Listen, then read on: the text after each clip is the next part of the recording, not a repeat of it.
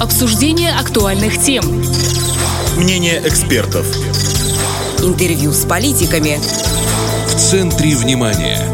На Первом радио.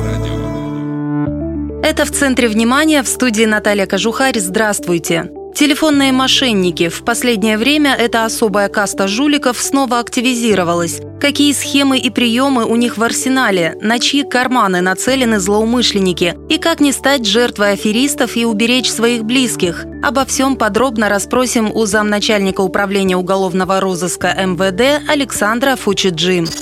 Александр Иванович, здравствуйте. Добрый день. МВД выступила на днях с предупреждением о том, что участились случаи телефонного мошенничества. Вообще этот криминальный бизнес давно уже людям жить мешает. Бороться с ним трудно.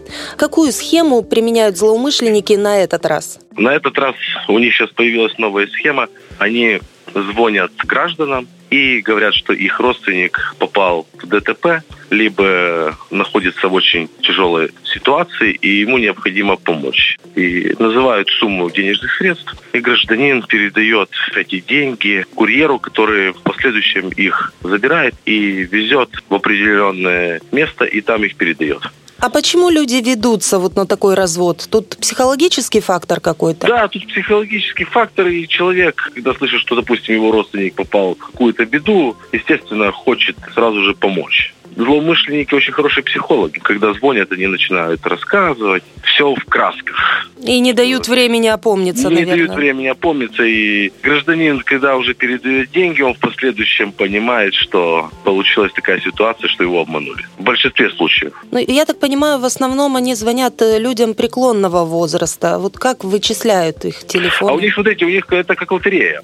Мгм. Они, допустим, по справочнику в интернете можно исчерпать любую информацию. Код города, пожалуйста, номер телефона. У нас номера телефонов практически в каждом городе начинаются на тройку, на двойку есть телефоны. То есть пять цифр. И ты как в лотерею набираешь номер телефона, попал, попал. Не попал, ну, будем звонить следующему. Вот такая ситуация. То есть тут целая такая группировка, да? Одни звонят, э, другие приезжают Да, да, это из э, дальнего зарубежья. из-за рубежа. Да, да. Ну вот э, ваш близкий попал в беду. Это схема, которую вы обрисовали. Вот срочно дайте денег. Э, Но это ведь только одна из схем. Звонят, высылают сообщения еще о том, что, допустим, вы выиграли кучу денег. Или классическое, вам звонят из банка.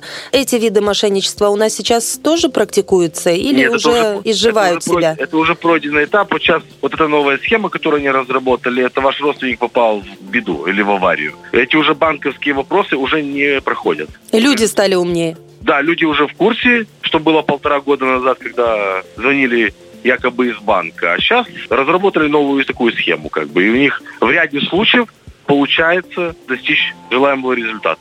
А вот тема, кстати, что вы выиграли деньги, там э, срочно свяжитесь, она есть, она по пабликам Она расходится. очень редкая сейчас. У нас вот практически таких случаев не зафиксировано. Может, людям и звонят, но люди не обращаются в органы внутренних дел по данному вопросу. Вот, э, кстати, часто ли раскрываются такие преступления? Не все же обращаются в милицию, как мы только что сказали, или обращаются очень поздно. И как вот тогда удается находить злоумышленников? Ну вот и последний случай вот с этими схемами новыми. Вам позвонили и сказали, что родственник ваш попал в беду, Мгм. 50% раскрывается. А как а, их вычислить? Но это уже... Это секреты профессии, это да? секреты, да? Это наши секреты.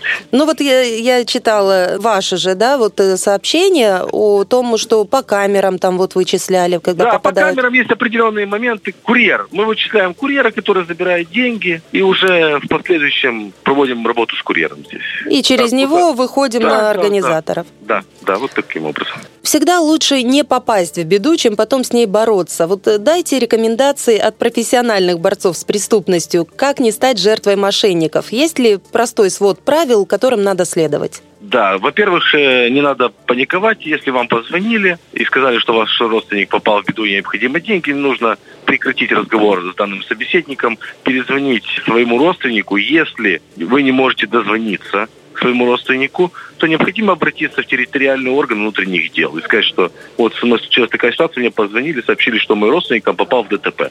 Естественно, сотрудники милиции уточнят эту ситуацию, попал ли данный гражданин в дорожно-транспортное происшествие, либо что с ним произошло. Вот и все. Вот это самое основное. Ну и, и, наверное, и звонок по горячим следам выследить как-то да, легче. да, естественно. И, э, скорее всего, что в любом случае, если звонят вам, пишут, и э, если там присутствует просьба срочно дайте деньги, то, наверное, стоит это дело перепроверить и не сразу отдавать свои кровные. Сто процентов. Спасибо Ладно. большое, да, что рассказали нам обо всем так подробно. Спасибо, до свидания. Это был замначальника управления уголовного розыска МВД Александр Фучиджи. А в студии работала Наталья Кожухарь. Это в центре внимания. Оставайтесь на Первом радио.